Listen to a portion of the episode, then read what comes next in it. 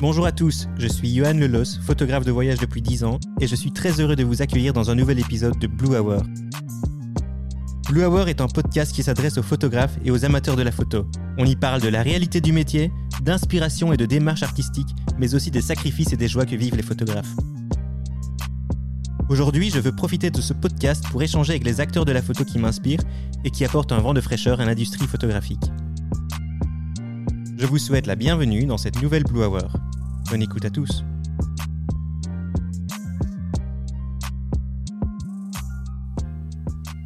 Aujourd'hui, je suis très heureux de recevoir dans Blue Hour le photographe nature Martin Delicourt. Martin est belge, il a 41 ans et est tombé dans le monde de la photo il y a 25 ans. Il a connu la fin de l'ère argentique et le début du numérique et a été témoin de l'évolution et de la révolution de la photographie animalière. Mais avant d'être un passionné de photo, Martin est d'abord et surtout un amoureux de la nature et des forêts ardennaises où il vit depuis sa plus tendre enfance. J'ai hâte de pouvoir échanger avec lui à propos des différentes facettes de son métier, celles qui font rêver, mais aussi celles dont on parle moins.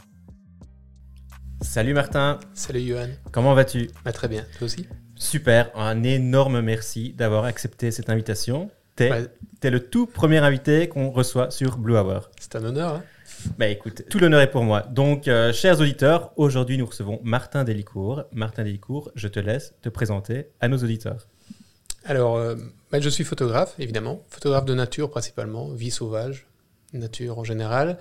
Euh, et papa, papa de trois garçons. C'est le gros de mon activité au quotidien. Ok. Je fais bah, aussi, voilà, tu sais, beaucoup de vidéos, ce genre de choses, mais c'est le focus principal.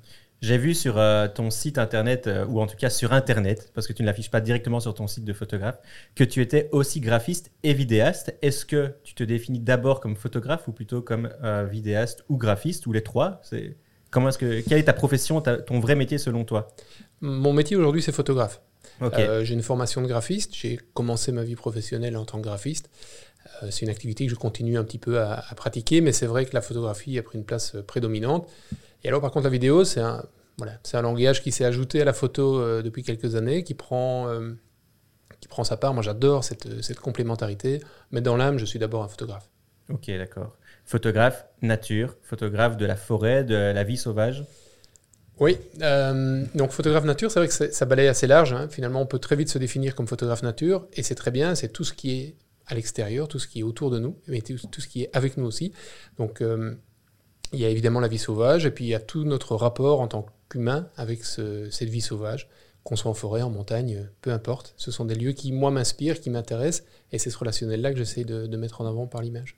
Donc absolument tout t'inspire dès que tu sors de chez toi, potentiellement tout, est une tout peut être une source d'inspiration.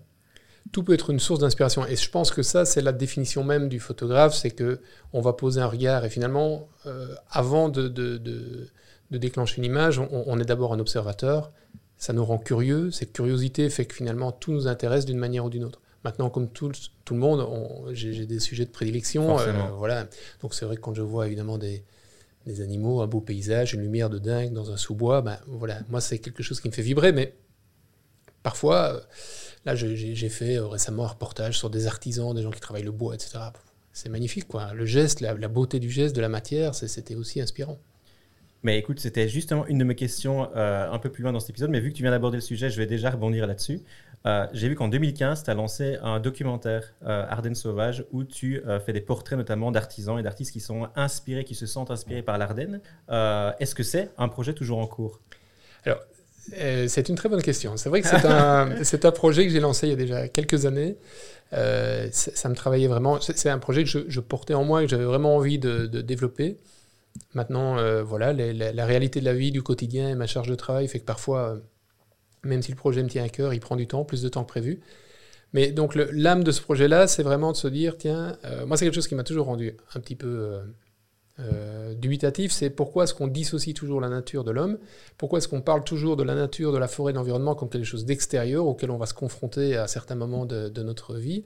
Alors que moi, j'ai grandi dans un tout petit village au milieu de cette forêt, donc cette forêt, elle fait partie de moi, je fais partie de la forêt, et je considère que je, vois ça comme un ensemble, comme un tout.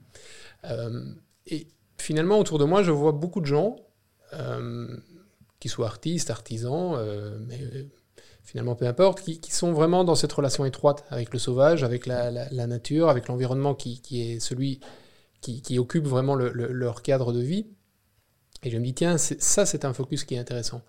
Euh, pas seulement parler du castor, mais parler du castor en perspective avec euh, un homme qui travaille le bois dans cette même vallée, de voir finalement que ces deux êtres ont une vie avec plein de similarités, plein de différences, mais une vie qui est finalement euh, assez, assez comparable. Et, ce qui est vraiment chouette, c'est que quand j'ai abordé, parce que donc là je fais référence à un des, petits films de, ce reportage, quand j'ai parlé à, Ayos, donc qui est l'artisan euh, qui, est en image, je, lui parle de ce parallélisme que je vais faire avec le castor. Il est d'abord un peu surpris, puis il me dit bah, écoute, en fait, je connais pas trop l'animal, etc. Et je pense que ça lui a ouvert les yeux. Il s'est rendu compte qu'en fait, il était, très proche d'un animal qu'il ne connaissait absolument pas, pas seulement géographiquement, mais aussi finalement dans sa manière d'appréhender le, territoire dans lequel il, vit. Et c'est ça qui est intéressant, c'est de, creuser cette logique de rapport à l'extérieur, de rapport à ce qui nous entoure. Et je pense que si on doit sauver l'homme d'une certaine manière, ben, c'est en le reconnectant justement à tout ça. Donc c'est la mission de ce, documentaire, c'est de se dire, tiens, voilà, montrons à chacun que même quand on se croit déconnecté, on ne l'est pas du tout, mais que accepter cette connexion, c'est peut-être justement réouvrir les yeux et se réintéresser à ce qui fait euh, notre, notre cadre de vie. Génial. Et, et, du coup, moi j'ai vu qu'il n'y avait que deux épisodes euh, disponibles sur ton site. Est-ce qu'il y en a d'autres qui sont ailleurs ou en cours de production Voilà, il y a un troisième épisode qui est en chantier pour le moment. Euh, bon, l'idée n'était pas de faire un nombre précis d'épisodes, mais c'est clair qu'au départ, je pensais que j'en ferais deux ou trois par an. Ça prend en fait beaucoup de temps parce que je, je en fait, ce qui, j'ai une chance incroyable, c'est que j'ai euh, j'ai là un projet qui n'est pas soumis à un contrat avec des échéances, avec des obligations de diffusion et autres. Donc quelque part, j'ai envie de prendre le temps d'abord de rencontrer des personnes qui en valent vraiment la peine, et puis de, creuser ce relationnel-là, et qui implique aussi de la confiance. Euh, et c'est ça qui est intéressant. Pour moi, c'était un peu nouveau d'aller filmer des gens, alors que d'habitude, je suis plutôt en forêt tout seul à essayer de, saisir l'intimité des animaux. Mais ces gens ont la même timidité qu'un animal assez farouche au milieu de la forêt ardennaise, donc il faut aussi apprendre à les connaître, à savoir comment les observer, comprendre aussi par leurs gestes, par leurs attitudes, par leurs mots, s'ils sont intimidés, s'ils sont à l'aise, s'ils sont en confiance, s'ils sont un peu euh, sur la réserve. Donc voilà, c'est là que ça devient vraiment génial. Et c'est là que moi je me suis vraiment enrichi humainement et que j'espère continuer à le faire dans d'autres épisodes. Donc voilà, il y a un troisième en chantier et j'espère beaucoup d'autres derrière, mais ça c'est l'avenir qui nous le dira. Souhaite, je te le souhaite en tout cas. Euh, bah, écoute, euh, ça va être le début d'une euh, longue série, j'espère. C'est une question que je vais poser à tous mes invités. Et forcément, vu que tu es euh, le premier, ben, je vais commencer avec toi. C'est pas vraiment une question, en fait, euh, c'est plutôt une demande. Je t'ai demandé d'amener un objet qui t'est cher, un objet qui est important dans ta vie. Et je t'ai également demandé de m'envoyer une photo, une photo qui a un contexte, une histoire et sur laquelle tu vas pouvoir réagir. Donc, je te propose de commencer avec la photo, c'est une, photo de, de bœuf musqué que tu as pris en Norvège, j'imagine. Voilà, alors j'ai un peu hésité, évidemment, des photos, euh, chaque photo raconte une histoire. Donc celle-là me semblait intéressante parce que voilà, c'est aussi une part de, de, ma vie de photographe, c'est le, goût du voyage. Bon, euh, la photographie, c'est quand même aussi euh, l'opportunité d'aller découvrir des territoires qui sont tout à fait nouveaux. Moi, j'ai été marqué par, par le Grand Nord. Donc là, cette photo, elle est prise en Norvège, sur les hauts plateaux, en plein hiver c'est le contraste absolu par rapport à ma forêt ardennaise, vallonnée, où il y a un climat hivernal qui est parfois un peu rude, mais enfin, toute proportion gardée par rapport à ce qui se passe là au-dessus, où il y a finalement une absence totale de végétation, à part quelques lichens au sol qui sont là euh, euh, cachés, maquillés par, une couche de neige. Le vent euh, bat en permanence, c'est assez incroyable. Mais surtout, il y a quelque chose qui, pour nous, Belges, est une confrontation incroyable, et je pense que ça te parle parce que tu dois connaître ça, c'est cette confrontation à l'immensité on se retrouve là face à des étendues qui sont telles qu'on y perd son, perd tout son rapport, toute sa capacité à, gérer une proportion. Euh, et, donc, voilà, les voyages que j'ai fait là-bas, j'en ai fait plusieurs, dont deux en hiver, ça a chaque fois été une expérience euh, humaine extrêmement, euh, extrêmement bouleversante. D'une part parce qu'il y a cette confrontation au climat, à cette immensité, et puis alors là, on rencontre ces animaux qui sont là sur la photo, des bœufs musqués. Ce sont des reliques de l'ère glaciaire, ce sont des animaux absolument incroyables. Euh, donc alors, tu es à combien de mètres de là quand tu prends cette photo-là? Alors, il faut se dire que bon, euh, c'est des animaux qui sont pas toujours faciles à, voir. Pourtant, bon, voilà, des grosses bêtes noires au milieu de la neige, on pourrait penser que c'est simple, ça, c'est pas du tout évident. Euh, on les cherche depuis plusieurs jours, et là, en plein blizzard, à un moment donné, derrière une crête, apparaissent apparaissent ces animaux vraiment comme des fantômes. Quoi. Alors le vent gomme tous les sons, etc. Donc voilà, c'est vraiment très impressionnant. La distance, bon, je dirais qu'on doit être à 70-80 mètres là sur la photo. Euh, je suis avec un, beau télé, quoi, 600 mm, donc euh, ça, donne une, proximité qui est, qui est, plus importante que la réalité, tout en sachant que émotionnellement, je me sentais encore beaucoup plus proche. Forcément, ouais. voilà, donc euh, c'est un moment extrêmement fort parce qu'on parce qu'on les cherche, parce qu'on les trouve et qu'on les trouve dans des conditions qui sont juste incroyables. Conditions. C'est un peu la récompense, quoi. Voilà, c'est la récompense. Et puis il y a aussi cette, en fait, il y a cette émotion qui va, qui va masquer toute, toute forme de peur. Euh, on, est juste face à des animaux qui sont, qui sont là, en train de résister à des conditions dingues. Nous-mêmes, on est en train de, de, geler sur pied. Bah voilà, tous ces sentiments-là s'effacent. Il y a un moment unique, c'est vraiment une rencontre assez forte. Est-ce qu'il y a une peur?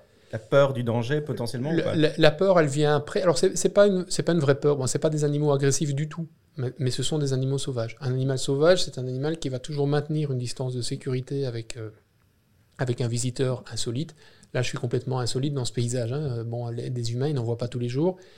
Euh, et donc, c'est clair qu'il y a une, certaine méfiance qu'il faut, qu'il faut respecter. Et donc, on conseille, bon, en Norvège, il, y a, vraiment des consignes extrêmement strictes, extrêmement claires à l'entrée du parc national en disant, bon, ne jamais s'approcher intentionnellement à une distance inférieure, je pense, à, à 50-60 mètres.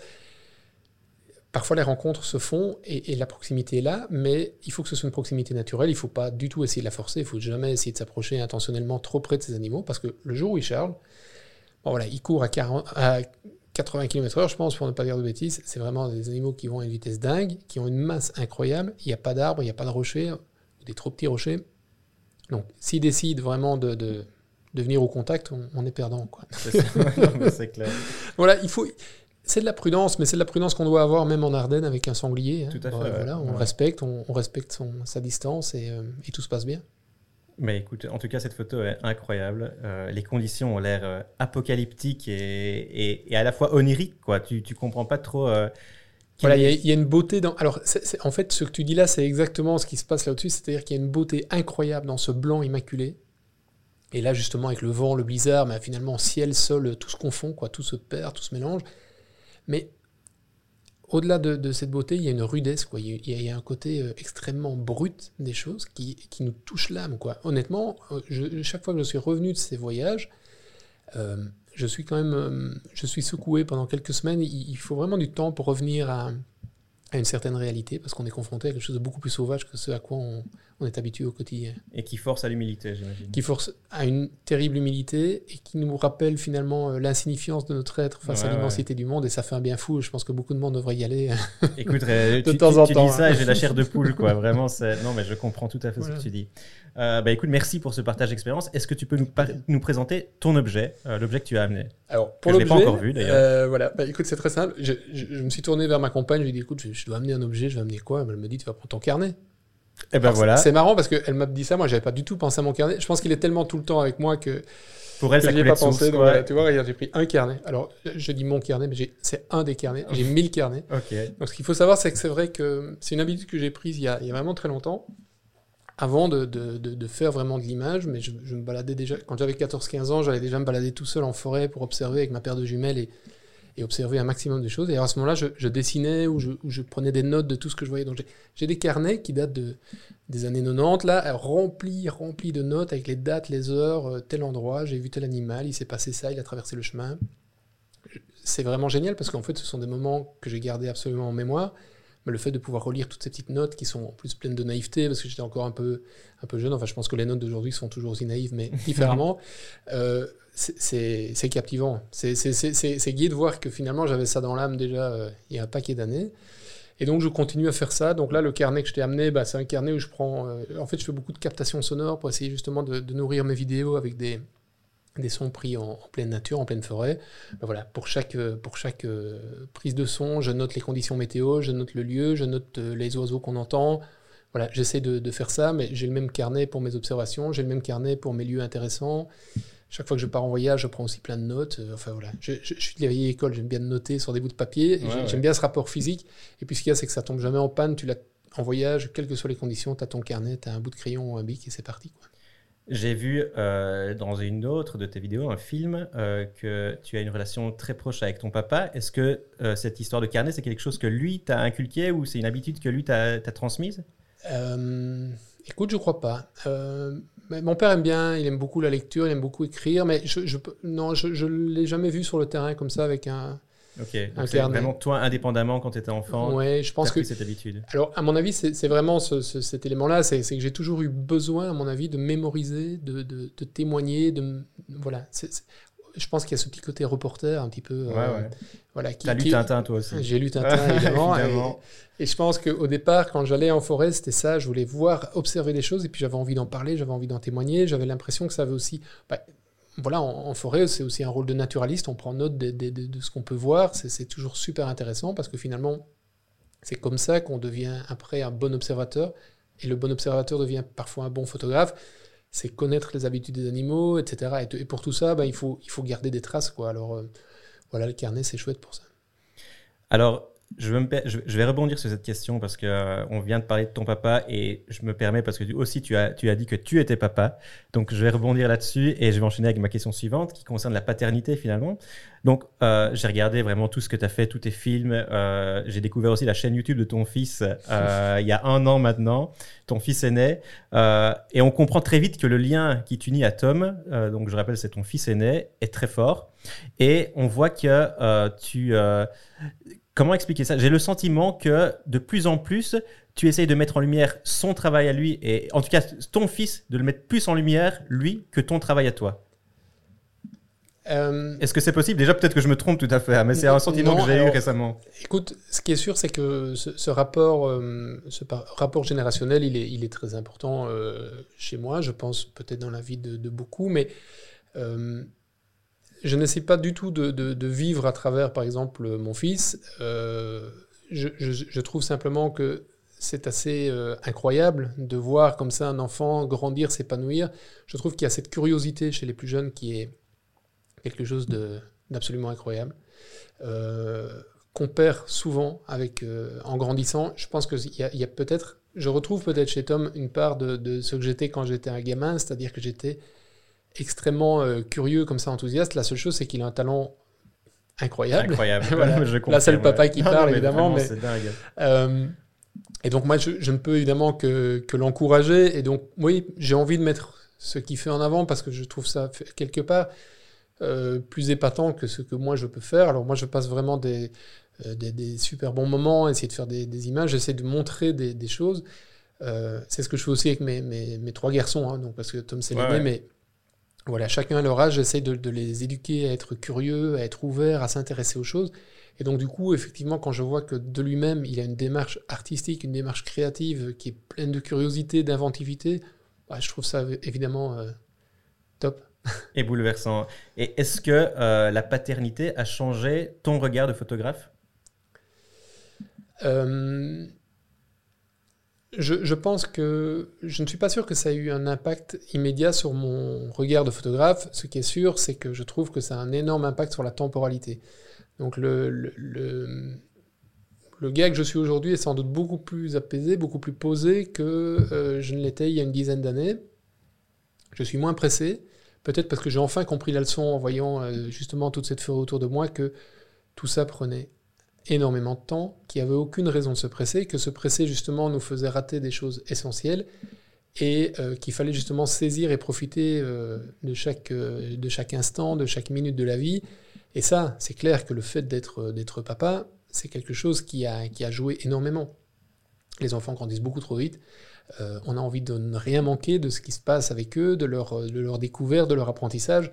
Euh, et, ça, je, ouais, je trouve que c'est vraiment super important. J'imagine que ça a eu indirectement un impact sur ma manière de, poser le regard, parce que voilà, un photographe, finalement, c'est, son œil, c'est le prolongement de son âme, et donc je me dis que ce que je fais au niveau de l'image, bah, c'est le reflet de ce que je vis à l'intérieur. Du coup, tu viens de dire que euh, tu es moins pressé. Est-ce que tu dirais aussi que la paternité euh, t'a rendu moins ambitieux Je ne dirais pas que la paternité m'a rendu moins ambitieux je dirais qu'elle a corrigé mon ambition dans, dans, un sens plus important. Je pense que mon ambition première aujourd'hui, c'est d'essayer de permettre justement l'épanouissement de mes enfants et d'aboutir à mon épanouissement personnel de cette manière-là. Euh, je me suis recentré sur des choses peut-être plus simples, mais plus essentielles, des choses du quotidien. Là où avant, c'est sûr qu'il euh, y avait peut-être plus cette volonté de se dire, tiens, est-ce que je pourrais pas devenir un photographe euh, reconnu, exceptionnel? Alors c'est peut-être une forme de maturité aussi, c'est prendre vraiment énormément de recul et de se rendre compte que par exemple la popularité est tout à fait dissociée de, d'un talent potentiel. Je vois des gens incroyables qui font des choses fantastiques, qui ne sont absolument pas vus et reconnus, et d'autres personnes qui sont hyper populaires en faisant des choses parfois d'une banalité qui m'étonne un peu. Et finalement, tout ça, c'est vraiment pas grave. Euh, et, donc, je, pense assurément que euh, ça, a changé, euh, ça a changé ce rapport-là. de l'ambition, j'en ai vraiment, c'est de, de, rendre mes, mes, enfants heureux et de leur permettre de s'épanouir dans un monde qui est pas trop mal, et c'est déjà une ambition énorme. Donc euh, voilà. Et clairement, c'est, écoute, c'est, magnifique ce que tu dis et, je partage tout à fait ce point de vue. Euh, tu, as dit, euh, j'ai juste envie de réagir sur ce que tu viens de dire par rapport à ces, talents, ces artistes qui, qui, font un travail incroyable mais qui sont peut-être pas spécialement reconnus ou populaires.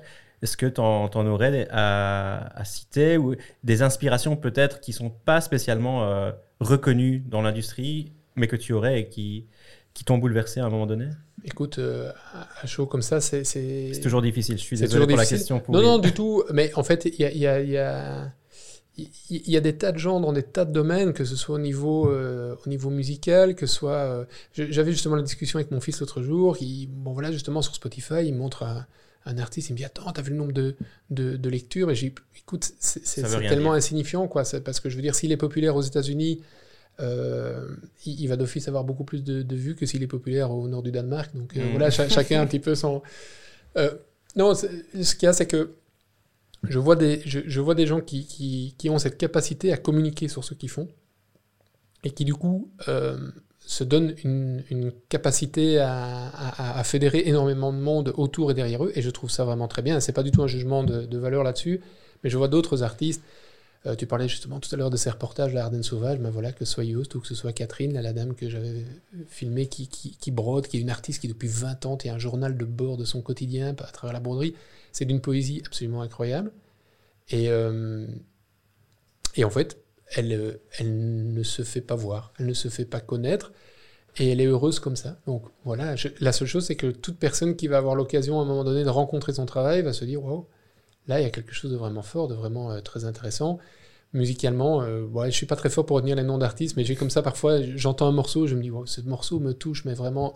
Et, c'est bien, voilà, c'est des, choses comme ça qui font que le, le, le, le, talent que moi je vais reconnaître chez un photographe ne sera pas euh, peut-être le talent justement vu par la communauté dans sa, dans sa globalité, et c'est tant mieux. Voilà, chacun va être capable quelque part d'aller percevoir chez l'un ou chez l'autre des choses qui le touchent, et c'est déjà quelque chose de, vraiment euh, très très bien. Donc, je, je, me, je, me, positionne un petit peu comme ça, c'est-à-dire que moi je suis extrêmement heureux quand j'ai quelqu'un qui me dit Tu sais, j'ai vu cette photo-là, oh, et tu, tu, te rends compte, elle m'a fait penser à ça, elle m'a fait me souvenir de ci, de ça. Et je me dis, finalement, c'est pas perdu, quoi. Voilà, il y, a, y a des choses qui sont, qui sont semées. Euh, je veux pas dévoiler, mais par exemple, le, le, prochain petit reportage que je fais, c'est sur un, un, ami au départ, mais qui, qui fait de la, du croquis, qui fait de l'aquarelle comme ça. Donc, il se pose au milieu d'un paysage et en, quelques, quelques coups de crayon, quelques coups de couleur, il parvient à retranscrire l'ambiance et l'âme du lieu. Est-ce qu'il est, est a été diffusé au Jardin Extraordinaire? Non. Ah, c'est pas lui. Non, c'est pas lui. J'en ai vu un autre comme ça. non, mais bah, voilà, il y, en a certainement plein des gens comme ça. Et moi, évidemment, en tant que photographe, ça, ça, me touche parce que je me dis, euh, parvenir comme ça en faisant l'abstraction de beaucoup d'éléments à se focaliser sur l'essentiel et à retranscrire l'âme d'un lieu en quelques coups de, de, crayon comme ça. Waouh Là, je me dis, c'est ça, c'est ça, c'est un vrai talent, quoi. Euh, finalement, nous, ce qu'on recherche à travers la photo, c'est aussi de parvenir justement à se concentrer sur l'essentiel. Et euh, voilà. Je, je, suis souvent touché par ce genre de, de, choses. J'ai pas de super exemple. Du coup, mais non, mais du coup, j'imagine que euh, ton inspiration photographique, tu vas la chercher bien au-delà de la sphère euh, de la photo nature et de la sphère photo animalière finalement. Oui, complètement. Euh, je, vais dire que les plus grosses influences au niveau photo, pour moi, sont même tout à fait en dehors de, cette, de cette sphère qui est assez fermée, hein, finalement, des photographes euh, nature. je vais prendre un exemple, c'est un photographe comme Pentti Samalati, qui est un photographe finlandais dont je suis un, admirateur absolu, qui fait un travail incroyable, donc totalement noir et blanc. Alors, On pourrait dire que c'est un, photographe un peu nature dans le sens où ce sont souvent des scènes, euh, des scènes de vie dans des villages, euh, justement en Finlande ou en Russie, etc., où il y a toujours ce rapport un peu incroyable entre un animal qui est là et des éléments de décor autour de lui, soit un positionnement, soit un, cadrage. Enfin, il y, a, toujours une espèce de, poésie qui est d'une richesse incroyable. C'est vraiment des images, pour chaque image, on peut s'arrêter, on peut rentrer dedans et on peut essayer de la comprendre et on se rend compte qu'il y a une intelligence particulière, tout en sachant que ce sont des éléments qu'il ne maîtrise pas au départ. Donc c'est vraiment le coup d'œil qui va faire en sorte que il va immortaliser un moment très très fort. Il y a un croisement un petit peu entre le photographe de, nature, de paysage et le photographe de rue qui va saisir l'instant. quoi. Euh, voilà. C'est de la photo documentaire finalement en quelque sorte, oui, mais, poétique. Voilà, avec une, dimension artistique vraiment très forte et surtout énormément de personnalité du photographe.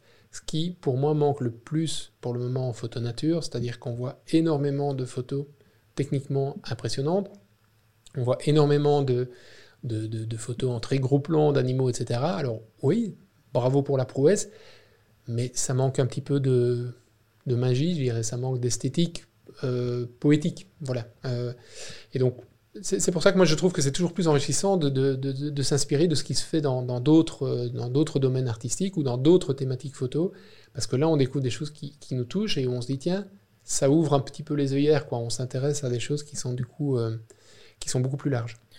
Et du coup, ton travail de photographe, tu essaies d'y amener une dimension poétique, j'imagine je, dirais que je, me sens, euh, je me sens plutôt inspiré effectivement par un, message où l'esthétique prend une part importante. Donc c'est pas juste essayer de, de, photographier un animal comme un naturaliste va le faire en se disant tiens voilà j'ai fait tel animal c'est une rareté ou euh, je l'ai t'as vu avec une super lumière en gros plan ce sont des belles rencontres, mais moi ce qui m'intéresse, ce sont des images qui vont dégager une émotion particulière.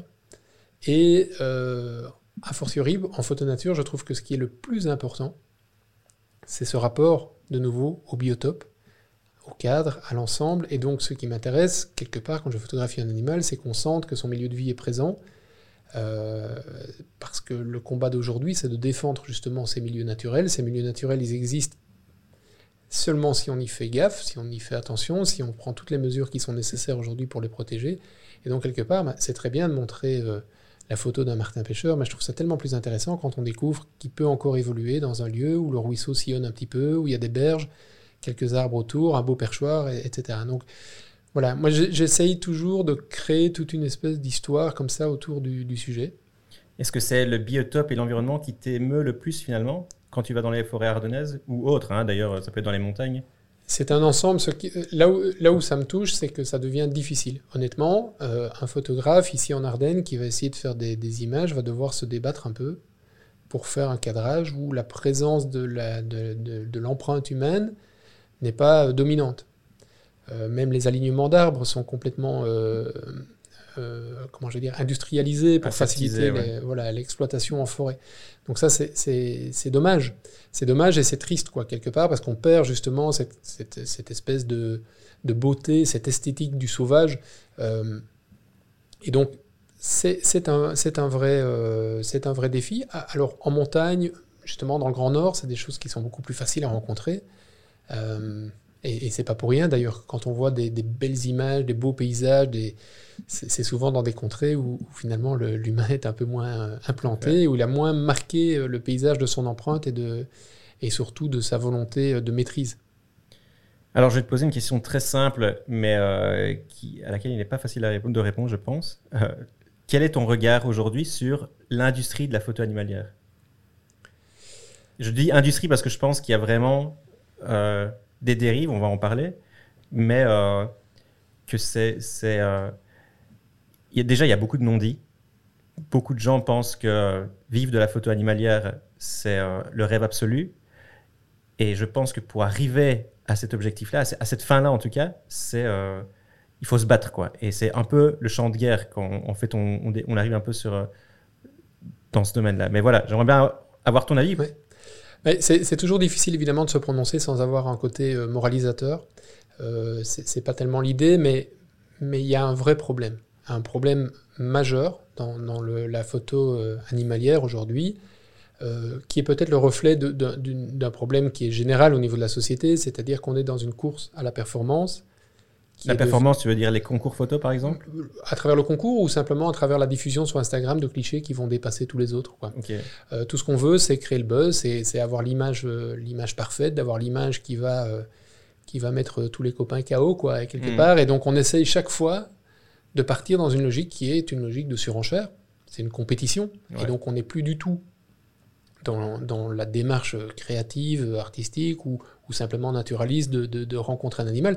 C'est plutôt de dire, moi, je vais faire une photo de renard que personne n'a faite, ou alors une photo de renard qui va épater tout le monde parce qu'elle est vraiment dingue.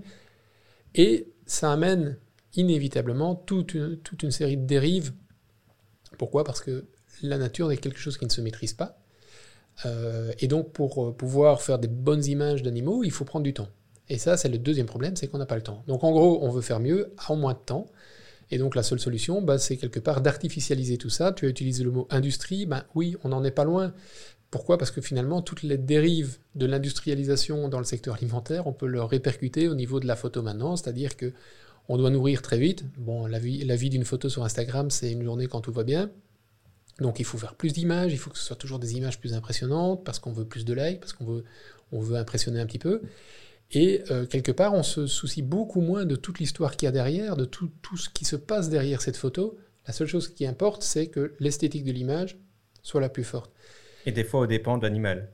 Et souvent au dépend de l'animal. Alors ça peut prendre différentes formes, ça peut prendre des formes volontaires, parce que Bon, il y a de plus en plus de, de, sites euh, de nidification d'espèces qui sont un petit peu fragiles, qui sont même fermés au public, avec vraiment euh, une obligation pour, les, pour les, les, services environnementaux de surveiller ces zones-là. Pourquoi? Parce que des gens allaient jusqu'à piétiner des nids pour aller faire des images. Quoi, hein. voilà, mais ils avaient le gros plan. Quoi. Ils avaient le gros plan de l'aigle, alors que voilà, on était sur une zone où, la, réimplantation de l'animal était vraiment extrêmement fragile. Donc ça, c'est un des problèmes, mais il y a aussi euh, beaucoup de, de, maladresses qui sont, à mon avis, involontaires au départ, qui sont liées à la méconnaissance. Euh, c'est pas simple, mais pour aller en, forêt, pour aller au contact d'un animal, c'est bien de le connaître, de connaître un peu sa biologie, de connaître un petit peu sa réalité, de connaître la fragilité de son milieu, parce que faire la photo d'un papillon en piétinant des fleurs rares juste devant, ça n'a pas beaucoup de sens. Euh, et, malheureusement, je pense qu'il y a de plus en plus, et ça c'est lié aussi évidemment à la popularité de, cette photo, c'est tout le monde se dit, oh bah tiens, ça a l'air sympa, ce week-end je vais aller faire des photos de nature. Alors il y a une très belle démarche au départ, je trouve ça vraiment bien que tout le monde s'y intéresse, c'est le meilleur moyen finalement de, d'éveiller les consciences à tout ce qui est nature, mais là où la dérive se fait, c'est qu'on y va sans, plus du tout se soucier, sans éducation. Je pense que voilà, des sites en Belgique, on va prendre l'exemple des, des, des Hauts-de-Fagne, qui sont un site absolument... Euh, incroyable au niveau nature, mais subissent quand même une, certaine pression. Alors toute la difficulté est là, est-ce qu'on peut se permettre d'interdire l'accès aux gens et donc les priver finalement de, de, de, voir tout, tout, ce, tout, ce, biotope et ce lieu euh, hautement intéressant? Mais est-ce qu'on peut aussi laisser entrer euh, tout le monde et, finalement fragiliser ces sites par l'hyperfréquentation? Parce que le photographe, il va pas se contenter de rester sur le caillebotis, il va faire les 5 mètres en plus pour aller se mmh. mettre au bord du poulain d'eau, parce que l'image est plus belle. Et je le comprends, la tentation est quotidienne pour ce genre de choses. Et puis a un animal et que, bah, tiens, regarde, il n'a pas encore bougé, je vais avancer, je vais avancer, je vais avancer, ah tiens, finalement, il est parti. Sauf que cette fuite pour l'animal, bah, c'est une dépense d'énergie qui, en plein hiver, peut avoir un impact relativement conséquent. Ça peut être aussi un animal qui fouille euh, sa nichée.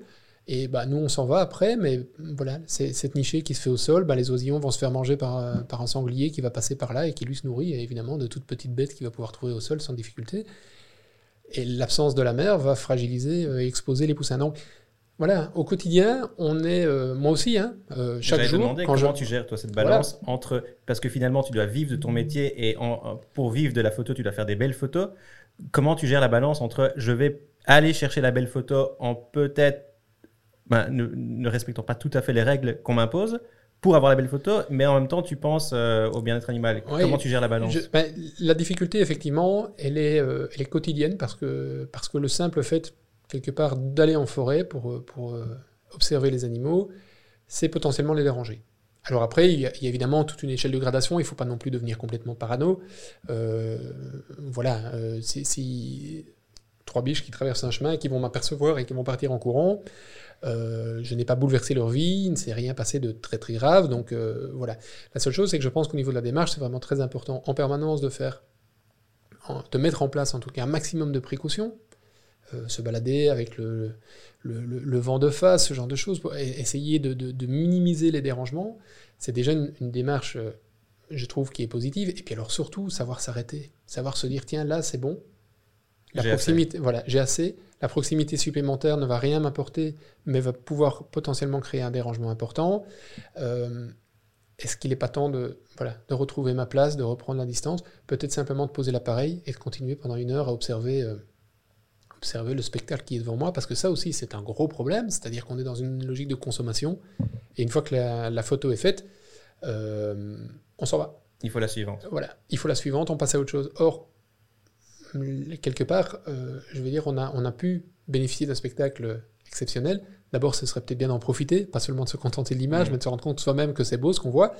Et puis peut-être attendre l'heure qu'il faut pour repartir après, parce qu'on ne veut pas déranger. Là, pour le moment, euh, je, suis sur un petit bout de ruisseau, il y a des cinq plongeurs, donc un animal qui est vraiment amusant.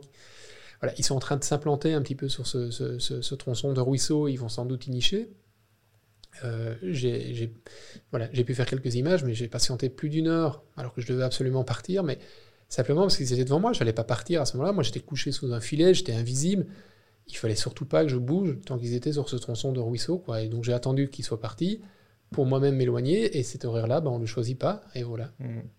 On lit souvent euh, et on entend souvent que la meilleure qualité chez un photographe nature et animalier, c'est la patience. Mais du coup, finalement, ce serait plutôt le respect de la nature. Oui, je pense que le, franchement, le, le, le, respect est une, est une base pour moi encore bien plus importante que la patience. La patience, Finalement, c'est juste une démarche euh, personnelle. Euh, voilà, on, est un peu fier. C'est plus facile de dire ouais, tu sais, moi je suis vraiment patient, je sais passer des heures, je bouge plus. Et... Mais au final, si tu t'en fous de voilà. ce que tu vas provoquer. La, réalité, c'est que ce qui est beaucoup plus difficile, c'est pas d'attendre trois heures avant de faire une photo, c'est d'attendre encore une heure après avoir fait une photo parce qu'on ne veut pas déranger. Et cette heure-là, elle est beaucoup plus dure à obtenir de beaucoup de photographes. Je dis encore une fois sans jugement, j'ai fait des tas d'erreurs. C'est peut-être ça aussi qui rend extrêmement humble, c'est qu'avec toutes les, toutes les précautions qu'on peut prendre, on fait des erreurs, on fait des choses qu'on ne doit pas faire, on s'en rend compte parfois après. Euh, et, voilà. Donc la seule chose qu'on peut en tirer, c'est au moins la leçon, les conclusions, et se dire, tiens, la prochaine fois, je ferai vraiment attention à ça. Et puis, euh, ne pas avoir peur quelque part de, de, mettre aussi un petit peu un pavé dans la main en disant bon là ce qui se passe au niveau photo je, ne peux plus le cautionner quoi. Et euh, tu parles de la problématique de la photo mais je pense qu'en documentaire et en, vidéo euh, animalière les, les, les, débordements sont tout aussi graves si pas pire.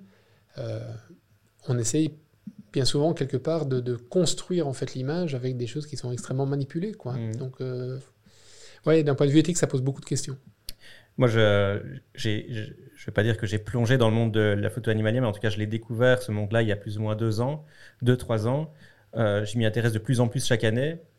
Et, il y a quand même, malgré tout, un espèce de malaise qui s'est installé en moi, où j'ai l'impression un peu de, de, partir à la chasse aux Pokémon, quoi. Où tu dois un peu collectionner ces animaux-là. Tu euh, euh, tu pars avec un but, c'est d'aller photographier telle espèce.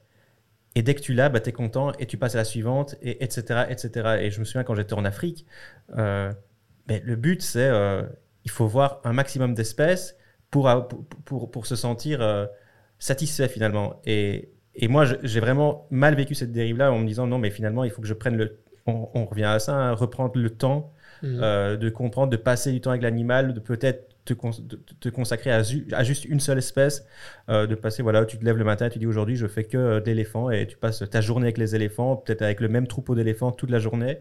Euh, mais j'ai quand même l'impression que ce que j'observe sur Internet, c'est c'est vraiment cette, cette, chasse aux Pokémon. Quoi, que Tout à fait. on les collectionne. Il y, a une vraie dérive à ce niveau-là. Pour moi, elle est vraiment basée sur une logique de consommation. On considère que la photographie animalière est devenue un une activité qu'on doit consommer en, masse et en force et en vitesse. Et, je pense que tant qu'on est dans cette logique-là, on n'en sort pas. On, pourra. D'abord, je pense que même en tant que photographe, ça va nous amener à énormément de frustration.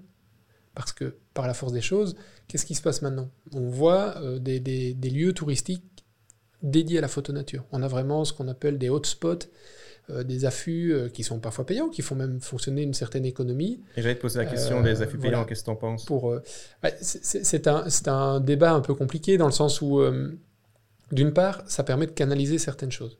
Euh, je pense que si tout le monde allait dans le nord de la Finlande pour essayer de photographier des ours euh, en mettant son appareil sur l'épaule et en se disant je traverse la, la taïga on va voir ce qui se passe, ce serait catastrophique et pour les ours et potentiellement pour, euh, certains photographes. Quoi. donc le fait finalement qu'il y ait une organisation, que ce soit encadré, que ce soit dans des affûts payants, etc., pourquoi pas? Ça canalise certaines choses, ça permet d'accéder à une belle qualité de vision finalement en minimisant l'impact. Sauf qu'il y a une dérive évidemment. Il y a tellement de demandes, il y a tellement de popularité que ça devient d'une part un vrai business. Comme tout business, ben, évidemment, on essaye toujours d'en avoir plus. Euh, et donc, quand on apprend que euh, ben, voilà, les, les, les, ours sont nourris avec des gros sacs de croquettes pour chiens euh, devant les affûts pour faciliter l'observation et, et, les prises de vue, ça pose quand même d'énormes problèmes.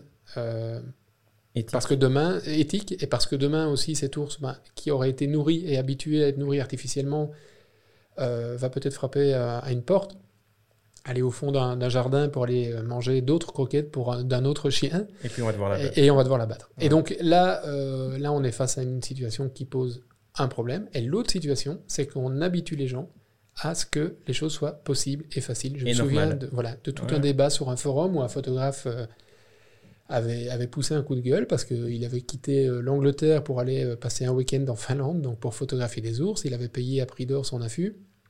Et et donc, il était vraiment très déçu parce qu'il avait passé euh, deux jours et que sur les deux jours, il n'avait vu les ours que pendant une heure et que euh, voilà, il voulait l'avis des autres photographes, voir s'il devait prendre un avocat pour se faire rembourser, etc.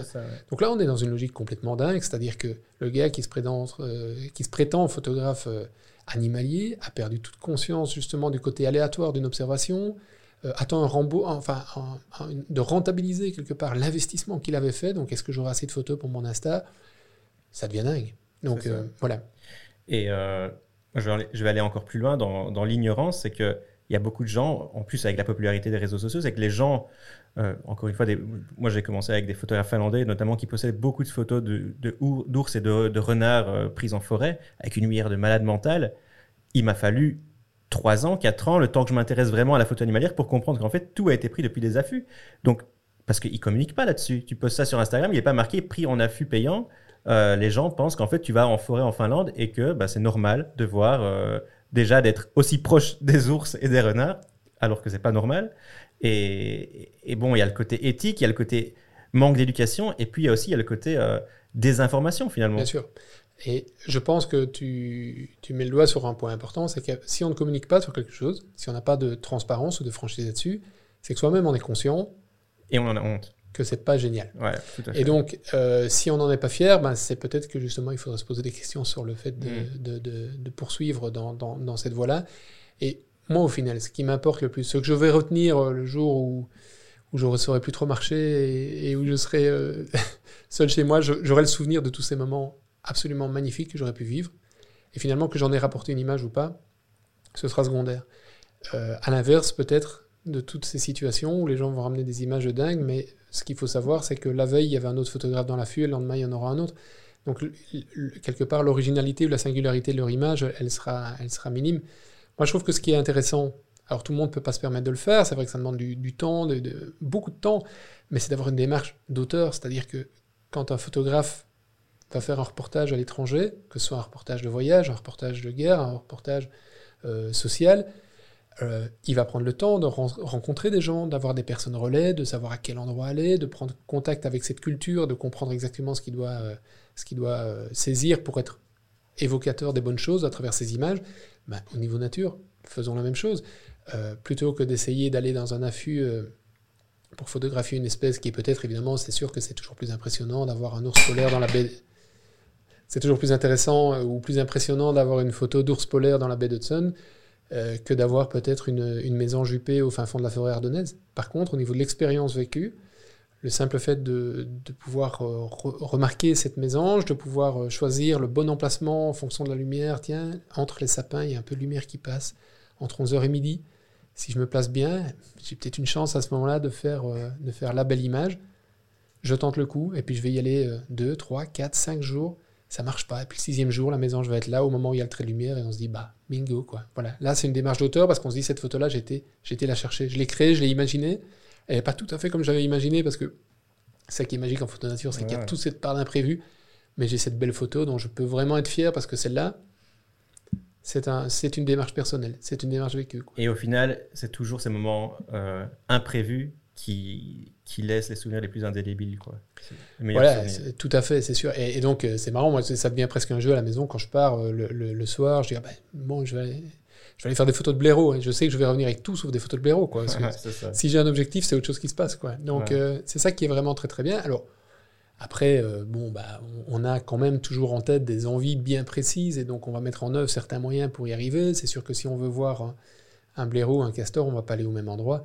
Mais acceptons l'imprévu et essayons justement. C'est là qu'on est aussi un petit peu. euh, on, on- on se- on se, on se valorise soi-même en se disant T'as vu, euh, attends, il est arrivé dans mon dos, j'ai su faire la photo, je m'y attendais pas, puis pouf, il y a cette lumière. Ça arrive quelques fois par an, hein, cette espèce de combinaison où le paysage, l'animal, la lumière, tout se met ensemble et où en plus nous on est bon quand on fait la photo et, elle est bonne. quoi, ouais. Et c'est le, le niveau d'émotion qui est dégagé à ce moment-là, c'est tellement unique. Indescriptible. Voilà. C'est clair. Donc c'est pour ça qu'on le fait en fait, Mais bien au sûr. fond. Bien sûr. Euh, c'est quoi ton rapport euh, aux réseaux sociaux? C'est plutôt euh, ami, ennemi avec Instagram? Tu... Qu'est-ce que t'en penses? Euh, j'ai un rapport, j'ai un rapport un peu conflictuel pour le moment, dans le sens où j'ai- en fait ici, bah, avec l'année qu'on vient de, traverser, euh, j'ai trouvé extrêmement anxiogène euh, ce que les réseaux sociaux me proposaient, principalement euh, Facebook, duquel j'ai pris vraiment des distances parce que finalement, quand je faisais la balance, j'ai trouvé plus de, de, de, négatif que de positif à titre personnel au niveau de la manière dont je le vivais. Et quelque part, je pense que j'avais aussi ce défaut un petit peu d'y aller dix fois par jour et de me dire mais pourquoi tu as été dix fois par jour? C'est devenu un toc, quoi. Voilà. Donc euh, j'essaie de fermer un peu la, la porte d'y aller, mais de manière vraiment euh, beaucoup plus euh, réduite. Alors ça fait marrer mon fils. Est-ce qu'il est gros consommateur bah, surtout parce qu'il voit que je me bats et que je vais. Il dit Ah, t'es encore sur Instagram, je Ah t'ai ouais. vu. Bon, bah voilà, c'est un jeu. On en a quand même un peu besoin. Je pense que c'est aussi. Moi, honnêtement, je- sur Instagram, bon, voilà, j'ai un peu critiqué certains aspects tout à l'heure, mais à côté de ça, j'adore voir des, des- des- des images. Il y a des gens que je suis. Et qui, ont quand même cette capacité toujours à me surprendre avec une image ou l'autre. Donc c'est gai, c'est inspirant. En fait, il faut en retirer le positif, savoir se modérer et, euh, surtout essayer d'y aller avec une démarche euh, tout à fait désintéressée de popularité. Franchement, c'est difficile, c'est à, contre-courant de cette logique de, réseau, mais euh, j'avais fait le, test, en fait, juste, alors ça, peut paraître un peu ridicule, mais j'ai posté une fois la même photo trois fois, avec un décalage dans le temps, hein, de chaque fois de quelques mois, et, euh, et en fait, plus j'avais d'abonnés, mais en fait, moins j'avais de Ouais, likes sur cette même photo. Ouais. Je me dis, en fait, c'est la même photo. Et, euh, et je suis passé du, simple au double.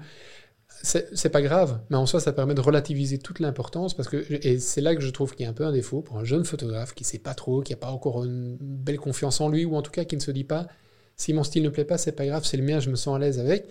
C'est ma manière à moi de m'exprimer. Et bien, il va se dire ah ouais, mais tu vois, cette photo-là, j'ai pas trop de likes, donc je vais peut-être laisser tomber ce côté-là. Par contre, tu as vu, celle-là en noir et blanc, ça a vraiment marché, je vais faire que du noir et blanc. Alors que, en fait, c'est peut-être pas du tout son langage, c'est juste que ça, ça a plu. Voilà, c'est ça. Et c'est là que moi je me méfie des réseaux sociaux, c'est que ça nous finit par nous transformer dans notre manière de faire.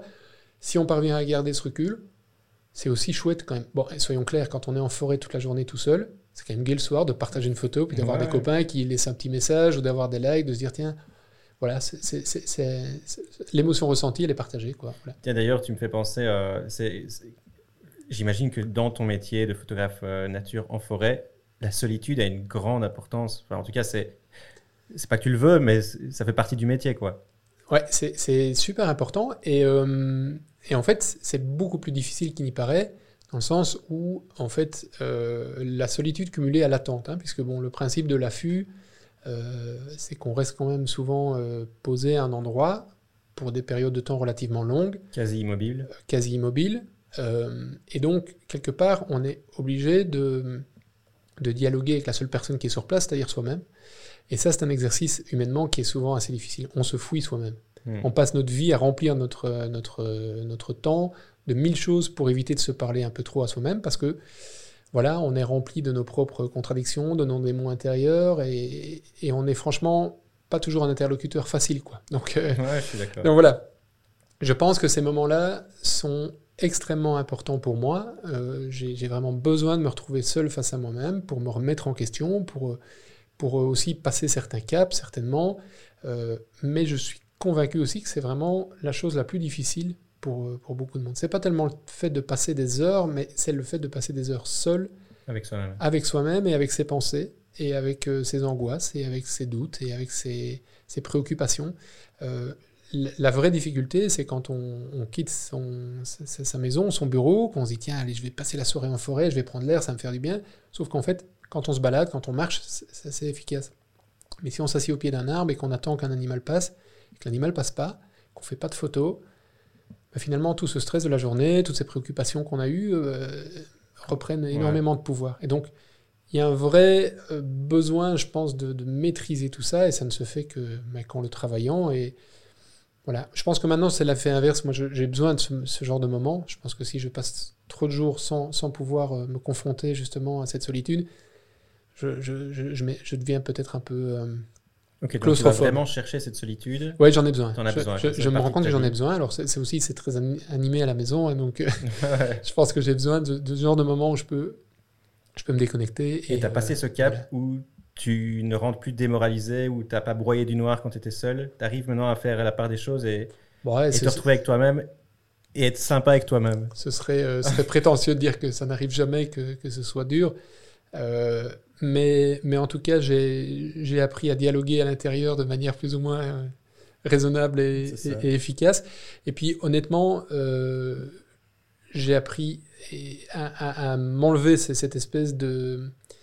En fait, il y a aussi une chose qui est assez importante, c'est que quand on consacre beaucoup d'heures à une passion, hein, qu'on en fasse une passion semi-professionnelle, professionnelle ou une passion euh, purement loisir, c'est qu'on y consacre un nombre d'heures important. Et parfois, naît aussi une forme de culpabilité par rapport à son entourage. On se dit, bah, tiens, cette soirée que j'ai passée dehors, là, parce que bon, au mois d'août, euh, quand on est à l'affût euh, dans, un, dans une tourbière, bah, on, y est jusque, jusque 22h30, 23h, hein, temps que la nuit tombe vraiment et qu'on rentre. Et on se dit, bah tiens, euh, c'est vrai que j'aurais pu être dans mon jardin avec mes enfants, on aurait pu. Et quelque part, ça aussi, c'est peut-être pas pas bon quoi. Il faut aussi accepter l'idée que voilà, c'est pas toujours la quantité euh, en numéraire d'heures qu'on passe euh, avec ses proches qui est importante, c'est la qualité de ces moments-là. Et donc pour être une personne de qualité à ces moments-là, il faut aussi savoir s'écouter soi-même, il faut savoir à des moments euh, justement pouvoir avoir un exutoire, être seul face au monde et, se poser les bonnes questions et revenir en étant peut-être une meilleure personne ou une moins mauvaise, et, et être et être alors à ce moment-là disponible et à l'écoute. Voilà. On est parti sur du profond là. On est vraiment. Ouais, mais c'est ultra pertinent. Hein. Je pense que euh, c'est aussi important que les images qu'on va faire. Bien sûr. Voilà. En tout cas, en ce qui me concerne, chacun. Et puis je pense que ça fait vraiment partie de la vie de tous les photographes animaliers et nature. Ils se retrouvent avec soi-même à n'importe quel moment de leur carrière et, et, il faut savoir gérer ça aussi. C'est voilà, la partie du métier. Parce que toute la difficulté est là, c'est que c'est une, une, extrêmement belle passion euh, en vivre, c'est un, un, un, défi euh, tout autre. Euh, je pense que tu es bien placé pour savoir qu'au niveau photo, ben voilà, c'est un, une démarche au quotidien quoi, pour trouver des débouchés pour ces images, pour trouver des, des, gens avec qui on va, on va travailler, surtout si on veut un peu garder son âme. Et, et donc, voilà, du coup, c'est vachement important de, de pouvoir aussi se dire, bah, tiens, ce temps que je consacre, cet investissement personnel, il n'est pas que focalisé photo. C'est aussi l'épanouissement pour moi. Ouais, ouais. Je me fais du bien, je, je, je, je me construis de cette manière-là. Voilà. Et tu viens de m'offrir la transition parfaite parce que j'allais aborder le sujet du business Mm -hmm. euh, et de comment est-ce qu'on vit de la photo animalière, comment est-ce qu'on vit de la photo nature. Aujourd'hui, est-ce que euh, tu peux dire que c'est... Bon, je sais que tu es vidéaste aussi et graphiste à côté, donc je sais que c'est pas 100% de tes revenus aujourd'hui la photo. Tu dirais que c'est quel pourcentage la photo aujourd'hui dans, dans, ta vie, de re, en termes de revenus? Euh, bah, La photo en tant que telle, je dirais que c'est 70% okay. de, de, de, mes revenus. Euh, est-ce que tu aimerais que ce soit 100% à terme ou pas? Je n'en fais pas un objectif en soi. Okay. Euh, bah, D'une part parce que je prends aussi beaucoup de plaisir à faire du graphisme et beaucoup de plaisir à faire de la vidéo. Et donc, ouais. euh, finalement, cette, ce côté multifonction de mon quotidien me, me plaît assez bien. J'avais eu ces discussions justement avec mon père il y a, il y a un certain nombre d'années. J'avais dit, tiens, dans ta génération, vous faisiez carrière, quoi. Euh, on faisait des études avec un objectif précis, on rentrait dans une boîte, avec un peu de chance, on y faisait toute sa carrière. Et, euh, puis c'était simple, quoi. Voilà. Euh, maintenant, les choses sont vraiment différentes dans le sens où on doit, réagir, on, est beaucoup plus flexible. On a souvent plusieurs activités qui sont soit combinées, soit qui se suivent. Et quelque part, ça nous rend, je pense aussi, plus souple. Euh, bon, ça peut être une source de stress, mais quelque part, ça nous, ça nous permet aussi d'avoir moins de lassitude dans notre quotidien. Voilà. Donc 100% de photos, peut-être que je me lasserai. Tu vois Je Mm. suis content d'avoir cette combinaison-là. Et alors l'autre euh, aspect, ben, c'est que bon, euh, je pense qu'à un moment donné, quand ça devient une dépendance alimentaire, quand on se dit ben, cette activité-là, je la fais, elle doit me nourrir tous les jours, on la fait dans une démarche qui est parfois un peu différente. Négatif. Voilà.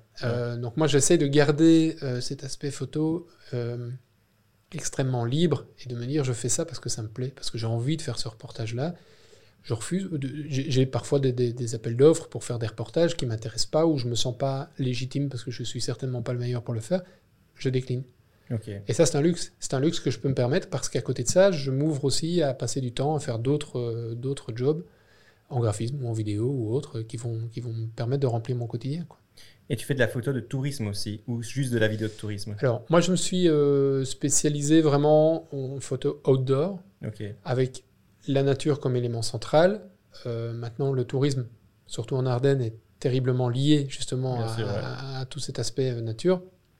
Donc, j'essaye voilà, de, de rester dans ce créneau-là, environnement, tourisme, nature, tout ce qui touche un petit peu à ça.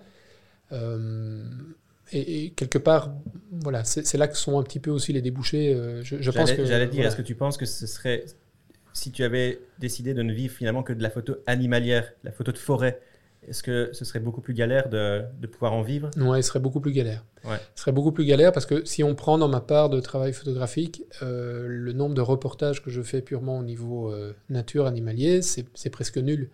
Euh, de ce côté-là, qu'est-ce que je fais? Ben, En fait, je vends des images parfois à un magazine, euh, je vends des images à un client euh, parce qu'il veut euh, illustrer son, son site web ou son, son catalogue, euh, ou alors des Comment tu, comment tu... Bon, excuse-moi, t'attends, mais du coup, euh, j'ai vu que tu as été publié dans un magazine euh, américain, l'Alpine Moderne, c'est ça? Ouais.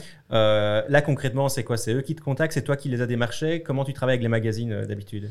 Bah, écoute, dans ce cas-là, effectivement, donc là, vive les réseaux sociaux. Ils m'ont, trouvé comme ça. Ils avaient vu passer une photo de, de, de et du coup, ils m'ont contacté. Ils voulaient absolument faire un article là-dessus. Ils m'ont envoyé des questions. Et c'était vraiment super. Ils sont venus me pêcher voilà, suite, à, suite à ce voyage que j'avais fait là-bas. Euh, mais du coup, c'est vrai qu'un an après, moi, je les ai recontactés parce que je voulais partir euh, dans le Val d'Aoste pour faire un reportage justement sur, euh, sur les, les- le rue des chamois en hiver. Euh, Sur et- lequel tu as fait un film aussi. voilà, tout à fait. Je Ouais. suis- en fait, c'est un voyage que j'ai fait plusieurs fois avec mon père. C'est vraiment un chouette moment. C'est lui qui m'a fait découvrir cette vallée euh, un peu sauvage. Et on essaie d'y aller en novembre tous les, tous, tous les 2-3 ans, quoi, de, de- de revivre un moment euh, bien sauvage, euh, père-fils là-bas. Et, euh, et donc, en fait, je les ai contactés. J'aurais dit, écoutez, voilà, je vais aller passer quelques jours là. Euh, Est-ce que ça vous intéresse qu'on refasse un petit peu le même genre de, reportage? Et ils étaient hyper chauds parce que euh, l'autre article avait eu beaucoup de, succès visiblement. Et donc euh, voilà, donc là ça a été une démarche inversée, c'est-à-dire que moi je leur ai proposé ce reportage, je suis parti avec un deal avec eux et puis voilà, ça s'est fait comme ça. Sinon, très souvent, ce qui se passe, c'est que c'est effectivement plutôt le magazine qui vient vers moi en me disant tiens, on a besoin d'une photo si c'est une photo en particulier. Euh, J'avais fait aussi un article avec euh, AS Magazine. Bon, bah, même chose. c'est- c'est- là, c'est eux qui m'ont contacté en disant voilà, on fait un truc sur l'Ardenne, sur un photographe. Est-ce que ça, ça t'intéresse? Voilà. Est-ce que toi, dans ta stratégie, pardon, stratégie, parce que finalement, un, un indépendant, un photographe, il doit se vendre et il Mhm. doit aussi euh, ben, subvenir à ses, à ses besoins et à sa vie. Est-ce que dans ta stratégie d'indépendant, euh, de photographe, tu essaies de lier tous les bouts C'est-à-dire, tu vas te dire, je vais être publié dans un magazine, ça va peut-être me donner de la visibilité pour vendre mes tirages, euh, ou euh, tu vas faire une expo photo dans le but de peut-être vendre des tirages après. Est-ce que tu essayes de lier tout ça juste dans, ben, de pouvoir en vivre, dans le but de pouvoir en vivre et, de, gagner des revenus? Euh, je pense que j'ai une démarche qui est un peu moins structurée que ça, dans le sens où, bon, moi, au niveau des expos, par exemple, bah, voilà, la dernière expo, je l'ai, montée, je l'ai conçue parce que je sortais un livre sur l'Ardenne et que donc cette expo allait clairement servir à la promotion du livre, à sa mise en lumière. Euh, donc là, c'était vraiment très concrètement lié. Donc l'expo allait servir à faire la promotion du livre et en même temps, c'était l'occasion de montrer du livre quelques belles images à un format qui permet vraiment d'être apprécié. Euh, par contre, au niveau des articles, euh, oui, j'espère toujours des, des retombées, mais je ne le fais pas. Je ne me dis pas, tiens, je vais être publié et ça va me permettre de mettre en avant telle ou telle chose. S'il y en a, c'est bonus. Voilà. Voilà. Euh, pourquoi? Parce que je pense que d'une part, si on fixe un peu trop d'attentes, euh, On est ben, on est vite déçu. Ouais. Euh, et alors surtout, moi je me rends compte qu'on a d'incroyables surprises. Donc on a parfois des publications qui sont vraiment importantes dans un média euh, qui nous paraît plus, plus conséquent, etc. Et on se dit là, ça va, ça va être dingue, quand je vais avoir plein de contacts, et, puis finalement on a un retour minime. Et à l'inverse, on a parfois des petits articles, euh, soit dans un média euh, très secondaire, ou dans, sur un blog, ou un truc comme ça, et euh, on reçoit 15 mails dans la demi-heure, parce qu'on se dit, c'est vraiment, vraiment inattendu, quoi, c'est assez insolite. Donc, donc voilà, maintenant, bon, soyons clairs, j'ai par exemple une chouette collaboration avec Nikon, euh, qui me fait euh, vraiment confiance, qui me prête du matos, etc. Euh, je pense que clairement pour eux, le fait que de temps en temps il y a un article avec des photos de Martin Delicourt qui sont dans la presse, c'est vraiment positif et que ça me donne certainement une assurance et un crédit supplémentaire. Euh, c'est pas juste moi qui dis regardez, je fais des bonnes photos. Le fait d'avoir des médias qui vont diffuser ces images me, me vend quelque part à ma place. C'est ça, ouais. Voilà. Donc tu, tu bosses avec Nikon. J'ai vu que tu es ambassadeur pour Kite Optics aussi. Voilà, ouais. Tout ces partenariats de marques, avec des marques en tout cas, c'est euh, tu vas les chercher aussi finalement d'un point de vue, euh, je ne vais pas dire job alimentaire, mais juste pour étendre et diversifier tes revenus, ou euh, c'est parce que c'est un, une réelle démarche, comment, comment expliquer ça, de, je ne vais pas dire de croyance, mais tu vois, en mode, ben voilà, moi je admettons que tu sois ultra fan euh, du matériel de chez Kite Optics et effectivement, je pense qu'ils font du très bon matos. Est-ce que c'est toi qui les as démarchés? C'est eux qui viennent à toi? Dans quelle démarche euh, tu, crées ce genre de partenariat? Euh, Écoute, très sincèrement, j'ai fait dans, dans, aucun des cas une démarche vraiment volontaire, proactive, en disant regardez, je peux vraiment faire la promo de votre marque, je peux être vraiment bon pour ça dans les deux cas, ça a été en fait moi qui ai pris contact avec eux dans un contexte assez précis en disant voilà, j'aimerais bien votre support parce que j'ai tel projet en tête. Euh, dans le cas Nikon, par exemple, bah, voilà, il y avait ce fameux projet de documentaire euh, Ardennes Sauvage. J'aurais dit voilà, je vais travailler au niveau vidéo uniquement avec du, matériel de la marque parce que c'est ce que j'utilise et ce, que j'adore. Voilà. Alors, c'est pas une question de fétichisme de marque, c'est que juste moi j'ai commencé avec ça et j'y ai toujours trouvé en fait chaussure à mon pied. Je trouve ça vraiment bien. Et puis, j'aime bien ce côté un petit peu euh, fidèle à un, outil mhm. qui marche bien. Voilà. Donc, euh, je suis pas la course technologique à changer tous les, tous les 15 jours en me disant, ouais, mais ce sera peut-être mieux à côté. Et puis, donc voilà, ça marche, je suis content. Euh, et donc, en fait, sur ce projet-là, ils ne savaient pas trop me soutenir parce que c'était plus vidéo et que c'était il y a quelques années et que Nikon, à ce moment-là, au niveau vidéo, ils y étaient encore pas du tout. En tout cas, au niveau marketing. Mais, mais voilà, le contact était pris. Et puis, du coup, eux sont revenus vers moi en disant, tiens, on a vu un peu ce que tu faisais, du coup, et ça nous intéresserait. Est-ce que tu serais intéressé par, euh, euh, voilà, par euh, un petit travail ensemble pour essayer de faire un, petit article avec cet objectif-là? Parce qu'on aimerait bien voir un peu ce que tu en penses au niveau animalier. Et hop, je suis parti pendant deux semaines avec un de leurs objets et puis je l'ai un peu testé, etc. sur le terrain. Et puis voilà, de fil en aiguille, la collaboration se construit sur de la confiance. Quoi. eux font appel à moi.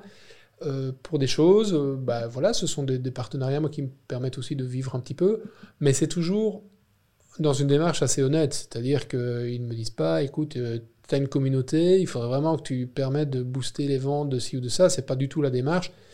Euh, c'est plutôt, tiens, tu as une expérience de terrain dans ce domaine-là. Est-ce que, là, écoute, récemment, j'ai toujours euh, avec moi, là, pour le moment, un boîtier, un, objectif de, la gamme Z, et ils m'ont dit, voilà, on aimerait vraiment que tu nous dises ce que tu en penses au niveau autofocus, etc., sur les oiseaux.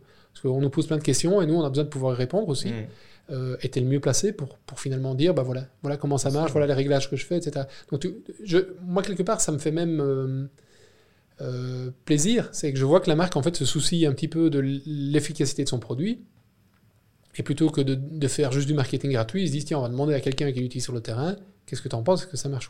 Si je fais que des photos floues, bah, ça marchera pas. Donc euh, voilà, il y a une certaine authenticité là-dedans. Euh, dans le cas de Kite, j'avais aussi un projet. Euh, voilà, je voulais en fait leur emprunter du matos et puis on, est parti sur sur un autre arrangement parce qu'ils m'ont dit bah attends, tu sais quoi, tu fais vraiment des images vachement intéressantes. nous on cherche quelqu'un comme toi, c'est une marque belge donc ça moi j'adorais déjà et voilà, on, on, a collaboré comme ça avec finalement, une, pour moi, une possibilité d'utiliser du matériel que j'aurais peut-être pas pu m'acheter sur le moment. Euh, c'est vraiment chouette. Mais euh, ça reste toujours quelque chose. Je pense que c'est extrêmement difficile euh, dans tous les cas, parce que j'ai eu des discussions chaque fois un petit peu avec ces, entreprises. Il y a énormément de demandes. Je, je pense qu'ils sont, ils sont écrasés un petit peu par des demandes. Et donc, il faut vraiment avoir la chance, je pense, de tomber avec le bon interlocuteur au bon moment pour que quelque chose se passe. Euh, et que la collaboration aille juste au-delà de euh, tiens, j'aimerais bien essayer votre appareil pendant un mois, tiens, j'aimerais bien euh, tester cet objectif, etc. Oui, bien sûr, c'est ça. Euh, tout à l'heure, on parlait des expos photos vite fait. Mhm. Et j'ai une question. C'est, je ne sais pas si c'est un ressenti, si c'est, il est avéré ou non, mais j'ai l'impression que c'est un espèce de standard dans, encore une fois, l'industrie de la photo nature et animalière, de passer par l'expo, bien plus que dans tout autre genre. J'ai l'impression que tous les photographes que je connais en nature euh, ou en animalier font des expos, je ne vais pas dire à tout va, mais beaucoup plus souvent et de façon beaucoup moins gênée ou euh, je sais pas comment l'exprimer, mais j'ai l'impression que c'est un standard. Quoi. Tu dois Je- passer par là. Bon, alors ce qu'il faut, pour, pour ça, c'est bien comprendre l'écosystème de, de, cette, euh, de ce domaine de la photo nature, qui est un peu particulier et qui est pour moi assez dissocié du reste de la photo. Euh, il est très très rare de voir un photographe de nature pouvoir être exposé en galerie. Pourquoi? Parce que euh, ça a toujours été considéré un peu comme un mode de photographie, je ne vais pas dire mineur au niveau artistique, mais on n'en est pas loin. Pourquoi? Pour- Parce qu'au départ, l'essence de la photographie nature, c'était de la photographie de naturaliste, c'est-à-dire qu'on faisait des images d'animaux pour les identifier, pour les voir en grand. Scientifique. Voilà, c'était purement scientifique. Maintenant, ça a vraiment évolué. Euh, merci des Vincent Munier et autres qui ont fait de la photo nature quelque chose de profondément esthétique, de profondément euh, artistique. Euh, il n'est pas le premier, mais je veux dire, il a permis de populariser bien sûr, il a- ça, euh, clairement. Il a créé une vague. Voilà, cas. tout à fait. Et donc, euh, cette donne-là a un petit peu changé. Mais donc, quelque part, bah, tout cet univers naturaliste, photographe nature, etc., a créé son propre mode un petit peu de diffusion, de communication. Il y a énormément de festivals de photo nature, de Mhm. vidéo nature, etc. Et ça marche, pourquoi? Parce que le grand public adore venir. Ça, c'est vraiment chouette de- d'aller se balader, d'aller à Montier-en-Der, de voir des tas d'expos. On voyage à travers le monde sous, sous le regard de plein de photographes. Mais quelque part, là-bas, il n'y a que des expos de photos nature principalement, euh, animalières ou paysages. Et donc, euh, bah, voilà, c'est devenu. En fait, il y a cette espèce de côté traditionnel un peu. Voilà, la photo nature, c'est un milieu qui, qui évolue à son Ouais, rythme. Et donc, euh, on reste un petit peu attaché à des, des traditions qui sont tiens, on fait un festival, et dans le festival, chaque photographe va venir présenter son nouveau reportage, et tous les 2-3 ans, chaque photographe essaye de pousser la porte du festival pour venir présenter ses nouvelles images. Quelque part, c'est chouette, c'est un, lieu de rencontre, il y a une vraie convivialité, mais ça a aussi les défauts d'un milieu qui est un peu replié sur lui-même. quoi. Voilà. Tout à fait. Je suis, je suis tout à fait d'accord. Euh, et vite fait, par rapport au concours photo animalier, euh, c'est qu'est-ce que tu penses, par exemple, des concours tels, tels que le BBC Wildlife euh, Photographer of the Year? Alors, j'ai un. Il y a de gros débats là-dessus, hein, sur ce genre de concours. mais bon, le, le truc, c'est que, en fait, ce qui est assez particulier avec moi, c'est que j'ai participé à assez peu de concours. Euh, Et tu as gagné tous ceux auxquels tu as participé. Non, non, j'ai eu des prix, franchement, ça m'a fait plaisir, mais j'ai- jamais non plus été le grand champion des concours, euh, je suis pas le gars qui a gagné plein de trucs. Euh, par contre, euh, on me demande assez régulièrement d'être membre d'un jury. jury, ouais. Voilà. Euh, ce qui me fait quelque part vraiment plaisir, parce que je trouve que c'est assez honorifique d'être pris dans un, dans un jury. Et en fait, c'est surtout très intéressant parce qu'on voit comment ça se passe de l'intérieur. Et donc, euh, bah, par exemple, l'été dernier, j'ai participé euh, au jury à Vez, hein, donc il y a un gros concours là sur Namur. Je dirais que c'est un des deux, trois gros concours belges au niveau photo. Et euh, bah, clairement, c'est hyper sérieux comme organisation, c'est très, très intéressant. On a eu des débats pendant deux jours hein, pour les choix d'images, etc. Et je pense que si on prenait les mêmes membres de jury avec une autre humeur, on aurait eu un autre palmarès. Et si on change ne serait-ce qu'un des membres du jury, le résultat est tout à fait différent. Ça montre aussi que finalement ces concours sont le reflet de- d'un choix euh, très subjectif d'un Mm. certain nombre de personnes dans un contexte très particulier. Et comment explique-t-on alors que c'est chaque fois les mêmes qui gagnent chaque année? Alors, je pense que d'abord, il y a ce qu'on appelle les bêtes de concours. Des gens qui participent en masse à tous les concours. Euh, donc, il est logique, évidemment, que celui qui ne participe pas ne soit pas souvent choisi et que celui qui participe systématiquement, ça marche. Quelqu'un qui participe à un concours et qui gagne, sait un petit peu quel genre d'images vont fonctionner. Hmm. Il y a aussi une espèce d'intelligence qui se met en place parce qu'on se dit, tiens, c'est quand même... euh, je, connais euh, des photographes qui analysent les membres du jury Tout à fait. avant de dire. soumettre et qui se disent attends il y a celui-là dans le jury ok c'est celui-là le président ok je soumets ça et donc euh, voilà à ce moment-là ça devient extrêmement calculé Et ça reste anonyme par contre. ça reste tout à fait Les anonyme. jurys ne connaissent pas Euh, le nom alors des je n'ai pas fait tous les concours mais tous les concours dans lesquels j'étais membre du jury c'est totalement anonyme ça. Euh, et c'est parfois vraiment des surprises alors c'est tout à fait anonyme avec un bémol, c'est que maintenant avec les réseaux sociaux, tu les as vus avant. L'impatience fait que souvent il y a des photos, je les ai vues avant, quoi. Donc. Euh, Mais il y a des concours où c'est interdit de, de, soumettre des photos qui ont été publiées même sur les réseaux sociaux. Tout à fait, tout à fait. Euh, et je trouve que quelque part c'est chouette parce qu'à ce moment-là on est on est vraiment face à des images euh, qu'on ne connaît absolument pas et on découvre et, bon il y a une neutralité totale. je pense aussi que il y a des effets de mode dans les concours euh, qui font qu'on sait très bien que si on participe au GDT ou si on participe au BBC ou si on participe à Montier ou à Avez, c'est tel ou tel ou tel type mm. d'image qui va potentiellement gagner. Ou en tout cas se retrouver dans le palmarès final. Donc voilà. Euh, je ne suis pas tout à fait surpris que ce soit souvent un peu les mêmes noms. Maintenant, honnêtement, euh, quand on fait la masse des, concours, en, rien qu'en Europe, euh, au niveau euh, nature, etc. On a déjà plus de 20 concours un peu importants. Euh, et imaginons qu'il y a une quinzaine de noms dans chaque concours, ça donne quand même un certain nombre de photographes. voilà, je ne pense pas qu'on soit tout le temps pile avec les mêmes, les mêmes gagnants. Le BBC, c'est un truc un peu à part. Alors là, moi, c'est un concours. c'est un concours. Les Anglais sont forts. Hein. ils, ils, ont vraiment ce côté prestigieux de leur concours. Ils en font vraiment quelque chose d'énorme. Et ça, c'est ça, c'est bien. Et donc, ça amène aussi l'énormité des dérives. Là, on est vraiment dans l'illustration de la compétition, cliché ultime, au truc qui va complètement euh, nous bluffer. Ouais, bah, écoute, très, euh, très, très bonne analyse. Je, je, partage pas mal ton point de vue par rapport à, tous ces concours. Euh, on va terminer sur, sur une question qui concerne un peu l'actualité, finalement. C'est quoi ton, ton quotidien aujourd'hui en période de, de pandémie? Est-ce que ça a affecté ton métier? Et quelles sont tes perspectives pour l'avenir? L'impact, évidemment, il a été là. Euh, la, photo, c'est quand même un, domaine, euh, allez, on va dire non essentiel, c'est un terme très à la mode là pour le moment. Mais c'est vrai, c'est vrai. Donc finalement, quand un opérateur touristique doit faire un peu des économies parce que ça tourne pas à plein régime, bah, c'est sûr que le photographe fait partie de ces, de ces éléments sur lesquels on peut faire une économie sur du court terme. En tout cas, c'est pas indispensable. Donc c'est vrai que j'ai eu un peu moins de boulot à certains moments, en tout cas dans, des, dans certains secteurs, et puis j'ai eu des demandes un peu insolites qui sont arrivées, qui ne me seraient peut-être pas tombées dessus euh, dans un autre contexte. J'ai par exemple récemment été euh, filmé euh, à, un concert de musique traditionnelle et qui était, c'était vraiment assez chouette. bah pourquoi? Parce que ce concert ne pouvait pas se faire en présentiel et que donc du coup ils ont fait une captation, ils l'ont diffusé en ligne, voilà. Donc il y a, euh, euh, ces, aléas un petit peu de, de, secteur. Et alors, ce que j'ai quand même euh, eu comme contrainte assez lourde, c'est que ben, voilà, pour des photos de, tourisme, etc., ben, c'est clair que faire la photo d'une famille qui est en train de se, se, balader, puis qui va manger une glace au bord d'une rivière ardennaise ou sur une terrasse, c'est un peu difficile. Évidemment, avec les masques, tout ça, c'est tout de suite un peu moins sympa. Donc, euh, donc j'ai pour le moment des reportages qui sont en stand-by parce que voilà, on ne sait pas faire les images qu'on voudrait faire, qu'il faut attendre. On espère que l'été prochain, bah, voilà, ça va pouvoir être un peu plus cool.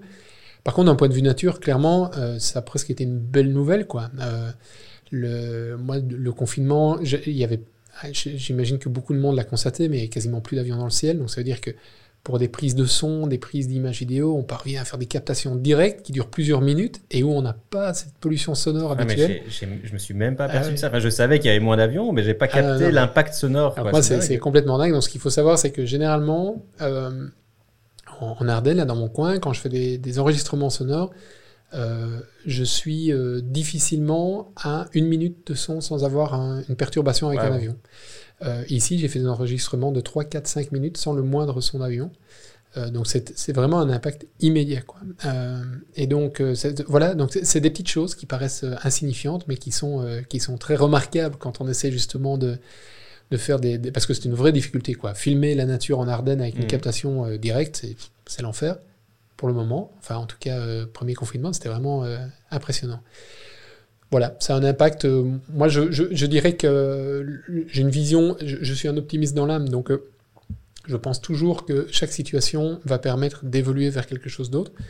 Moi, je ne crois pas au retour à, la vie d'avant. D'abord parce que chaque jour, qu'il y ait une crise de virus ou pas, bah, le, monde change. Euh, donc, bien sûr, ça va laisser des traces, ça va marquer les esprits. J'espère que ça va permettre aussi de concentrer euh, une bonne part de notre attention maintenant sur ce qui nous a manqué, ce qui est sans doute essentiel. Retrouver euh, des amis, passer un bon moment de convivialité, euh, vivre des choses sincères, des, choses vraies. voilà, c'est ce que je fais moi hein, quand je suis en pleine forêt avec avec la, nature autour de moi. Bah, voilà. Donc, moi, quelque part, je n'ai pas été perturbé à outre mesure dans mon quotidien. Mais je pense que la société en elle-même, ça lui a permis peut-être de recalibrer certaines choses. Et puis bon, ce qui se passe aujourd'hui, euh, sans faire le, le, qui dramatise, ben, c'est quand même lié aussi beaucoup à notre comportement. Euh, si ça pouvait aider un tout petit peu à nous conscientiser sur l'impact de ce qu'on fait, de ce qu'on mange, de ce qu'on achète, de ce qu'on consomme, c'est bien. Mais je pense que c'est le mot de la fin. Écoute Martin, un, mille merci d'être venu dans, dans, Blue Hour. Merci à toi pour, l'invitation, c'était vraiment chouette. Ben ouais, j'ai adoré ce moment et euh, chers auditeurs, j'espère que vous avez apprécié cet épisode avec Martin. Dans le prochain épisode, j'échangerai avec un nouvel invité autour d'une thématique bien différente de celle d'aujourd'hui. On parlera toujours photo, bien sûr, de long en large et de large en travers. Merci d'avoir écouté cet épisode. Si vous avez apprécié ce podcast, n'oubliez pas de laisser une note et un commentaire sur Apple Podcast. Ça compte énormément et ça aide à la visibilité. Vous pouvez également retrouver les références mentionnées sur le site du podcast bluehour.club. Je vous donne rendez-vous très prochainement pour une nouvelle Blue Hour. À bientôt.